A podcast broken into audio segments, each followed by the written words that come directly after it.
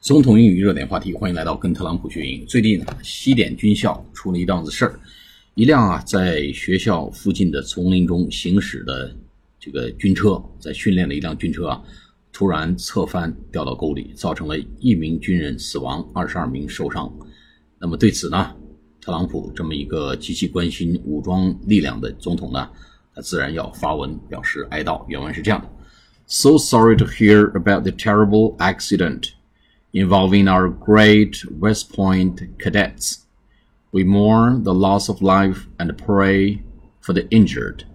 God bless them all. 好，是解读一下。So sorry to hear about，很遗憾啊，很遗憾的去听到啊，这么一个 terrible accident, terrible accident，一个可怕的事故。这个事情被定性为一个事故，因为原因还没有查明，暂时定性为 accident。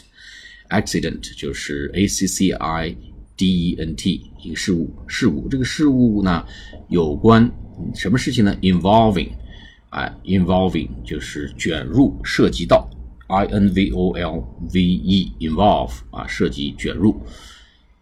involving our great 大写的 Great West Point Cadets。West Point 就是西点军校啊，West Points。Cadet C A D E T Cadet 就是陆海军学院的这个在校的学生叫 Cadet C A D E T Cadet 陆海军学院的这个学员就是军校啊，陆海军军校的学员。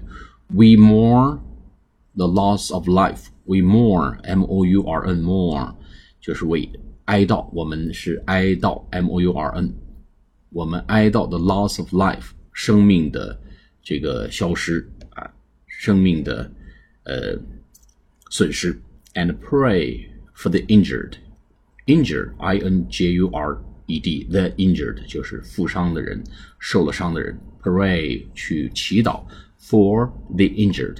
为了那些负伤的人呢，去祈祷，我们哀悼这个生命的消失，为受伤负伤者祈祷。